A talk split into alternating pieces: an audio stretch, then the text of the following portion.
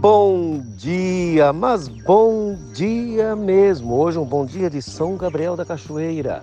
Que o Senhor Deus abençoe a sua vida, derrame graça, dele saúde, abençoe as pessoas que estão à sua volta e que seja um dia com muita paz no coração. E convido para mais um encontro com Jesus. No Evangelho segundo Mateus, capítulo 9, versículo 36, está escrito: Vendo ele as multidões, compadeceu-se delas, porque estavam aflitas e exaustas como ovelhas que não têm pastor. A compaixão de Jesus. Jesus vê a multidão e compadece, mas ele não olha simplesmente o número de pessoas. Compadeceu, a palavra de compaixão no original, esplexlosomai, ela significa sentir a entranha se mover é sentir a dor do outro, é a ideia de ser movido pelas entranhas. Então, compaixão é visceral, é sentir a fome do outro, é sentir a dor do outro, é sentir a emoção do outro, é sentir as mesmas lágrimas.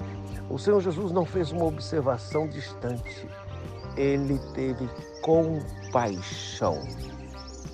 E ele se importou, ele se importa com as pessoas.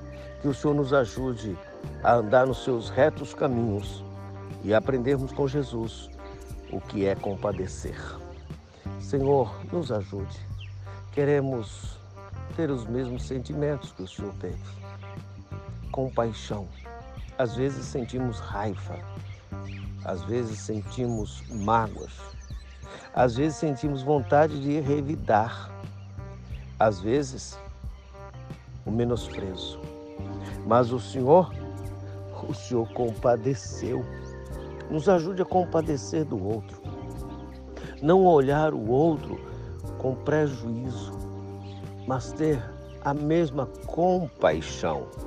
Fortalece o nosso coração, nos dê um dia abençoado e que o nosso coração esteja no amor do Senhor. Que derrame esse amor do teu coração ao nosso, para olhar as pessoas não como números, mas como alguém que precisa da sua graça. Nos dê um dia compaixonado.